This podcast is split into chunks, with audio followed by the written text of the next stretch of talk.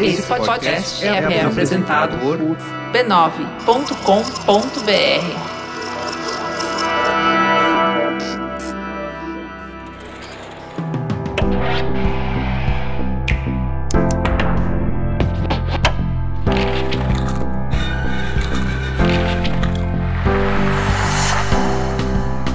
Mamileiros e mamiletes, oi pessoal, eu sou a Juva Lauer e hoje eu tô aqui com a Camila Moraes pra gente falar sobre a série do Fito Paz. Seja muito bem-vinda, Camila. Quem é você na fila do pão? Obrigada. Olha, eu eu sou uma pessoa muito interessada em cultura, adoro escrever e muito ligada em América Latina. Eu acho que tem muitas coisas atraentes aí que eu sempre trouxe para o meu trabalho como jornalista que cobriu cultura bastante.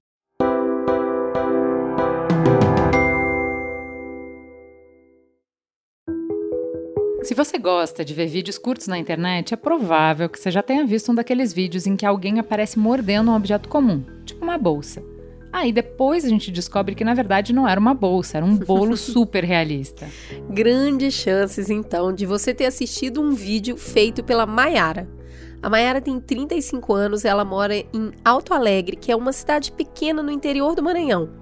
É daquelas pessoas que, quando topa com algum problema pelo caminho, ela já arruma logo uma solução criativa para resolver. Eu moro numa cidade muito pequena, então você se adapta a qualquer coisa. Você é professora, mas você é um pouco de tudo ali. Mas eu nunca imaginei se a pessoa me dissesse assim: tu vai ser confeiteira futuramente. Eu não ia acreditar, principalmente trabalhar com a internet. Você vai fazer isso, eu não ia acreditar, porque minha vida era totalmente diferente. Dez anos atrás, fazer bolos para vender nem passava pela cabeça da Maiara, mas foi num momento de dificuldade que ela botou a criatividade para o jogo e encontrou esse novo caminho que mudou a vida dela. O marido da Maiara foi transferido de cidade pelo trabalho dele. E depois de muito procurar, ela não conseguiu arrumar emprego nessa cidade nova. E eu fui, e numa dessas cidades eu fiquei desempregada. Aí eu comecei a fazer trufas, bombons caseiros e eu vi que era boa nisso e vi que gostei muito. Daí eu comecei a investir na, na confeitaria, só que todo começo, né, é bem difícil. Eu só tinha uma forma, alguns utensíliozinhos e já fui me vendo fazendo aquilo ali com gambiarras, fazendo coisas, porque na realidade não tinha moldes modernos. E há 10 anos atrás começou tudo isso fazendo trufas, depois eu comecei a fazer doces. Aí eu vi que, que eu gostei e fui investir na confeitaria. Fiz é, vários cursos de bolos. A Mayara conquistou a clientela pelo sabor delicioso dos seus bolos e também pela criatividade e versatilidade. Mas eu faço bolo todo santo dia para entregar nas casas pessoas, bolos tradicionais, bolos mais modernos. Por exemplo, você quer um elefante bolo, vou lá e faço. Você quer um bolo rústico de casamento com flores, vou lá e faço. E aí o que motivou as pessoas a estar tá buscando o meu bolo foi o falatório, né? Ele é muito gostoso, ele é bem feito, amanteigado, aquela coisa. Então, boca a boca foi me levando a, a viver na confeitaria. Só que chegou a pandemia, acho que todo mundo sentiu a pandemia no bolso, né? Ficou bem apertado e eu engravidei e eu tive meu segundo filho. Bom, e aí a vida aconteceu. Chegou a pandemia. E aí ela, como todo brasileiro, teve que dar o seu jeito. E o jeito que ela deu foi simplesmente criar um bolo de bolsa hiperrealista. Gente, eu não sei explicar como que veio, não sei se é o que fala premonição, não sei que, que, que sentimento foi aquele. Mas como a gente mora numa cidade pequena, todo mundo fica nas suas portas de noite conversando, né? E eu tava na minha cozinha dos bolos, batendo um bolo e vendo um vídeo das gringas, né, que já fazem isso há um tempão, são pioneiras. E eu vi uma fazendo uns objetos e eu fiquei assim, eu vou fazer uma bolsa famosa, de uma marca muito famosa. Aí eu fui lá fora, tinha um monte de gente, eu fui só falar isso, gente, eu vou fazer um bolo que vai viralizar o mundo. Eu só falei isso e entrei. E aí eu comecei a criar uma, a estrutura para a bolsa levantar, que a gente coloca, a gente usa ela, né? E no outro dia fiz os acabamentos, postei e foi uma loucura assim, um milhão de seguidores uma semana. Ela rodou o mundo essa bolsa. Ele tá com 46 milhões de views. Sim, você ouviu direito. O vídeo do bolo bolsa que ela criou tem 46 milhões de visualizações. Se você nunca assistiu um dos vídeos dos bolos da Maiara, já fica aqui a dica para você ir atrás. E aí, o sucesso foi tanto que ela foi contratada para fazer o primeiro merchan todo comestível da TV brasileira. Até a mesa que parece de madeira, na verdade, era um bolo. A história da Maiara chegou até Dorflex e foi a inspiração para um dos vídeos da campanha Deixa Comigo. que conta histórias de brasileiros reais e como seus corres não podem ser atrapalhados pela dor. Na semana passada a gente contou a história do Robson, que assim como a Mayara, criou soluções criativas para tudo que é perrengue que apareceu pelo seu caminho. Se você quer conhecer como ele inventou uma barbearia móvel, é só ouvir o Mamilos Cultura 113. Até a próxima!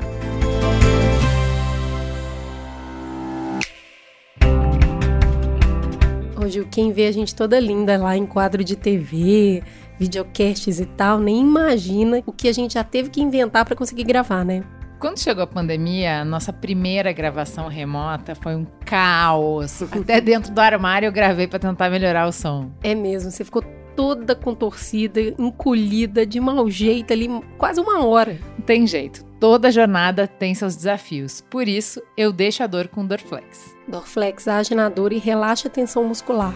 E dura por horas. Dorflex é uma marca 100% brasileira e que ajuda os consumidores há mais de 50 anos a combater a dor. Conheça a linha de produtos e mais informações em dorflex.com.br. Dorflex é relaxante muscular, de pirona monoidratada, citrato de orfenadrina, cafeína anidra. Se persistirem os sintomas, o médico deverá ser consultado. Então vamos de sinopse, que a gente tem muito para falar dessa série. ¿Cómo te llamas? Fito. Fito qué? Paz. Amor e Música, Fito Paz, narra a história do fenômeno do rock argentino Fito Paz.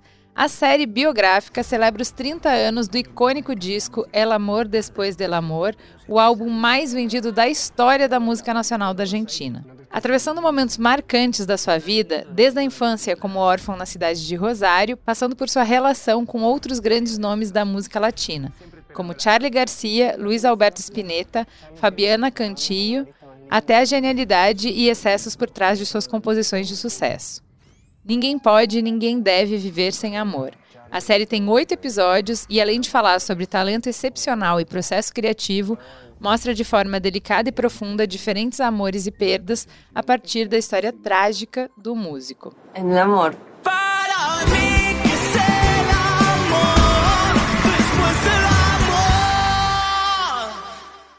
Série está disponível na Netflix. Super escondida, né, Camila? Ninguém tava falando dessa série. Ninguém tava falando dessa série. O Merigo que me colocou para assistir, porque ele sabe que na adolescência eu ouvia muito Fito. Assisti um show dele no Fórum Social Mundial, aquela coisa de é, sentada na beira do gasômetro, na grama, com gente do mundo inteiro, acreditando que outro mundo era possível, Fito Paz cantando tal. Então eu fui assistir, mas eu não tinha ouvido falar em nenhum lugar e continuo não ouvindo. Você sabe que eu ia te perguntar por que é que você escutava Fito Paz na adolescência. Aí eu lembrei, você é gaúcha. Sim. E você está mais perto da fronteira e ali tem, tem esforços. Toca na rádio. Tem, é, tem esforços pontuais que eu acho que tem muito a ver com rádio mesmo. É, porque ah, eu tenho 43 anos, eu acho que na minha faixa ninguém é, é, cresceu, né? Eu passou a adolescência escutando Fito e outros. É uma pena que a série não seja falada, porque abre-se um universo, né? Quando você começa a, a, ver uma história assim. Você pode ficar na história dele, você pode ir pra música, você pode ir pra história da Argentina. Mas me conta o que, que essa série te fez pensar. Olha, eu, eu, eu andava pensando sobre isso, saber quem nasceu primeiro, o ovo ou a galinha. A série me fez pensar que a gente precisa, na vida, descobrir uma linguagem. Uma linguagem com a qual a gente se identifique. Então, o Fito, né, a gente vê ele na infância, com tudo que ele passou, e depois de jovem, entra na música, tudo que ele passa depois disso também. A gente vê que ele grudou no piano, né? Ele é. herdou esse piano, o interesse em música, tanto da mãe, que ele que morre muito cedo, como do pai, é, que não era um músico, mas era um cara muito ligado em música, visitava lojas de discos todos os fins de semana com ele e tal. E a avó, né, a avó paterna, que, que é quem cuida dele, cria ele depois. Então ele herdou esse piano, e mas ele Dá, a série dá a entender que ele ficou meio proibido de usar o é, piano por um tempo. Ficou trancado, né? É, acho que tinha uma coisa afetiva ali, uma dor, eu acho. Né? Dolorosa. Né? Fazia, o piano era um objeto do luto do pai dele. É. Ele não conseguia nem não não conseguia se livrar do piano e nem lidar com o piano. Nem usar, né? Deixar Exato. o piano não, viver. Não podia. E aí ele, mas ele tinha uma atração enorme por aquilo até que ele pôde E, e daí come, grudou nes- nessas teclas, não só do piano como do teclado. A série mostra em vários momentos com um tecladinho Ai, pequeno, que parece coisa de criança mesmo. Ele ganha um do Charlie Garcia. Quando ele tá triste, ele, ele encosta num canto e fica plim, plim, plim. Assim. Então, ele, ele descobriu, e ele fala isso em entrevistas, né? É, ele descobriu a música e o piano como uma linguagem. Eu vou me expressar com esse negócio aqui. E, e eu acho que eu na vou dar vida... conta do que tá fraturado dentro de mim através disso, né? Porque a gente não pode reprimir, né? Nem o bom, nem o, especialmente o ruim, né? E, e se a gente acha um lugar no mundo, que, que eu estou chamando de linguagem, você consegue colocar isso para fora. E não precisa ser arte, né? Para ficar na palavra linguagem, até você, você trabalha com meteorologia. Você precisa explicar que hoje vai chover, mas vai chover assim, mas vai nublar depois.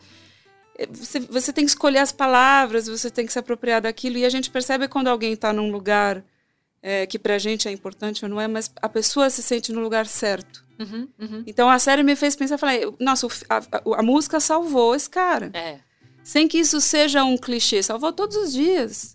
Exato. Né? Ele tinha um lugar no mundo, e claro, os afetos, e tem outras coisas pra gente falar sobre a vida dele, mas é, é uma busca que a gente tem que ter, né?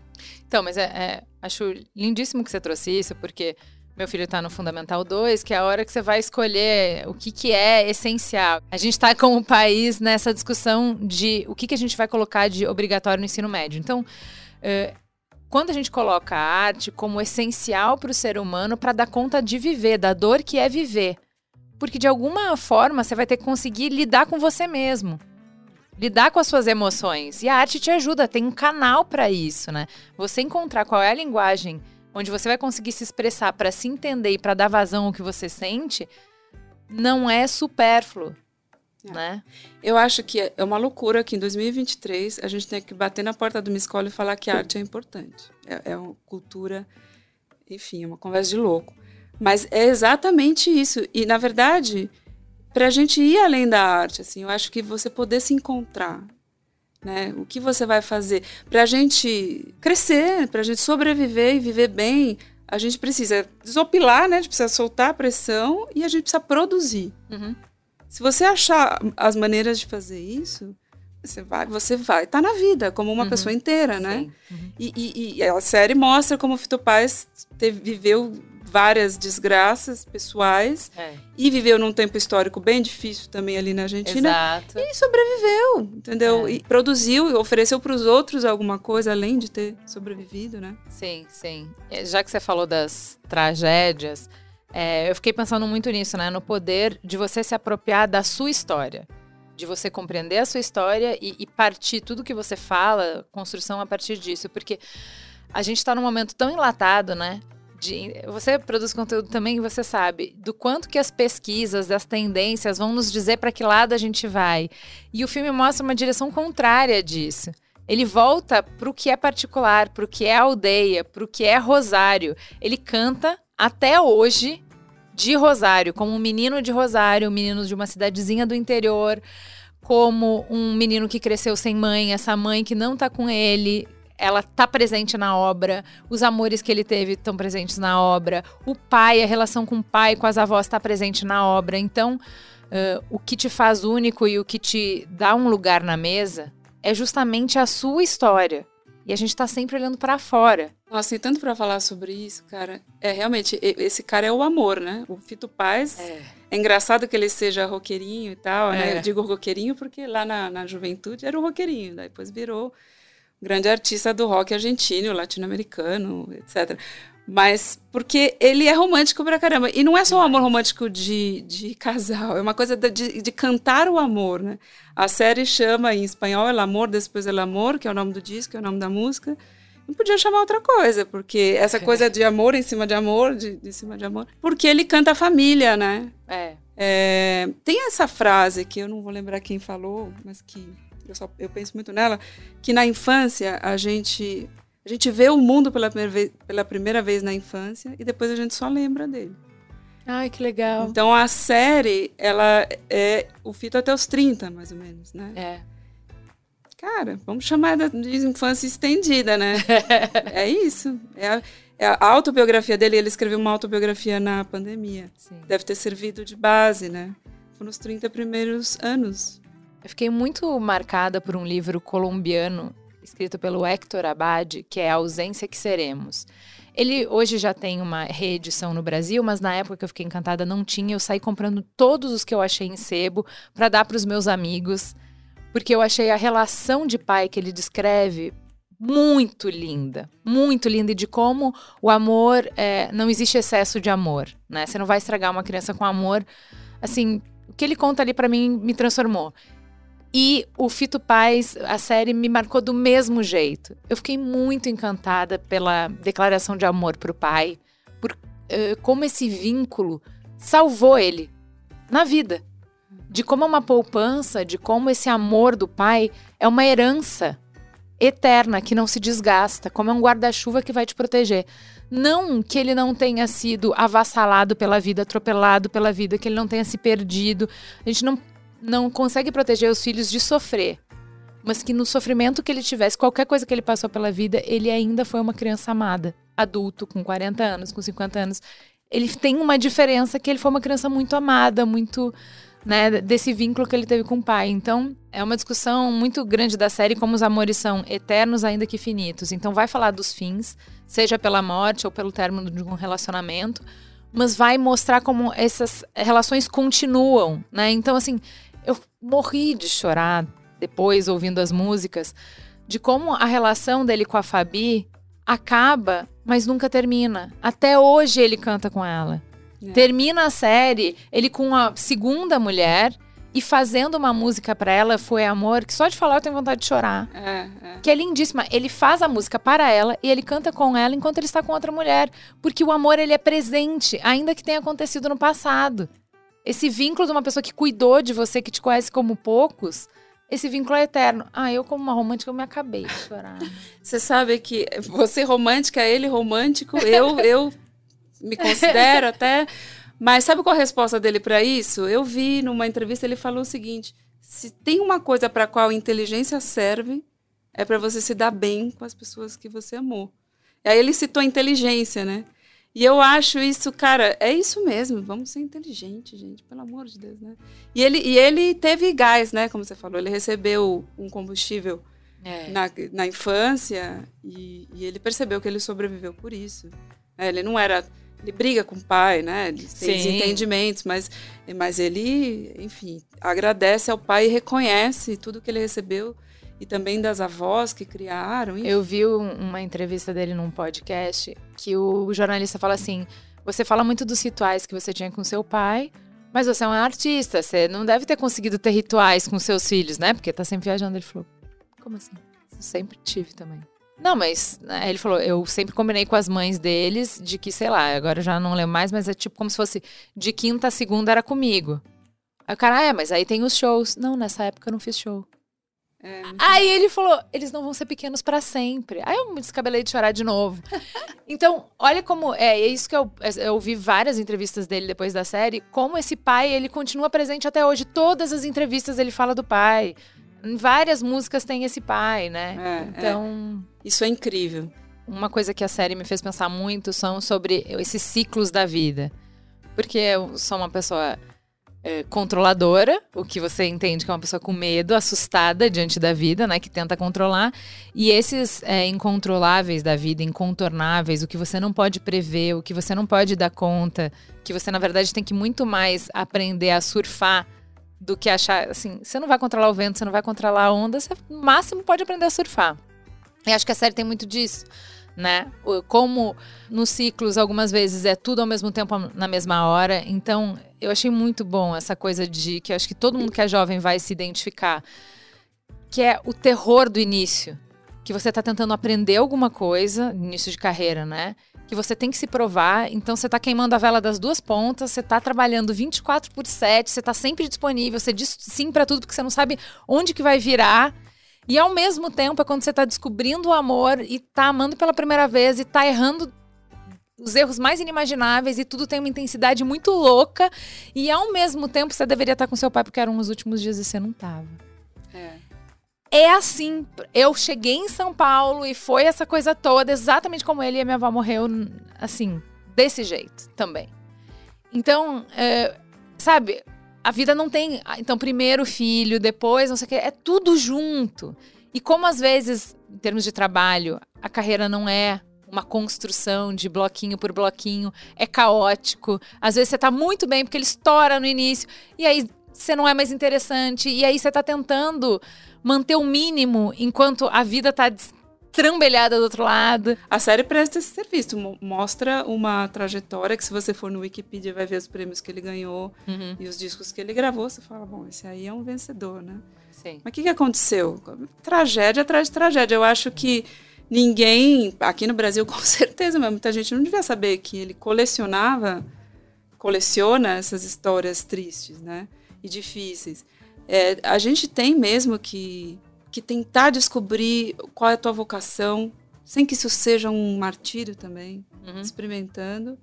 E, e- mas, mas ali, labutando. Mas sabendo que, assim, que não vão ser dias só bons. E essa questão, só porque você tá em um momento ruim, não quer dizer que acabou, entendeu? É. É uma fase, tem os ciclos. Mas eu- você sabe que eu, a série é legal também porque ela dá vontade de extrapolar, né? Cara, eu pesquisei Fito Paz e, e olhei em podcast no Spotify pra ouvir entrevistas dele, pra continuar. Depois fui lendo, fui vendo coisa em espanhol e tal. Eu comecei a assistir outras séries argentinas.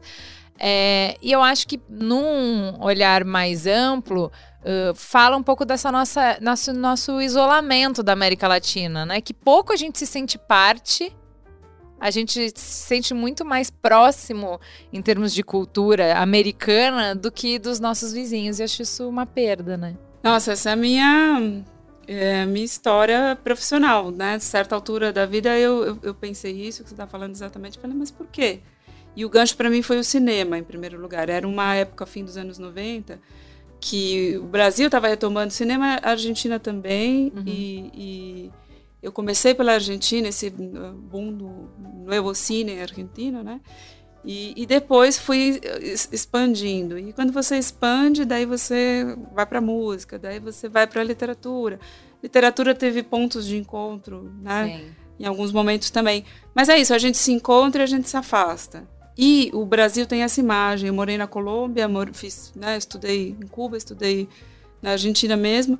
E, e o Brasil tem essa imagem da, da grande ilha, né? Da- da- a gente está virado para o outro lado. É, eu nunca aceitei totalmente essa tese, porque eu acho que de lado e lado, né, existe essa, essa coisa de dar as costas eve- eventualmente.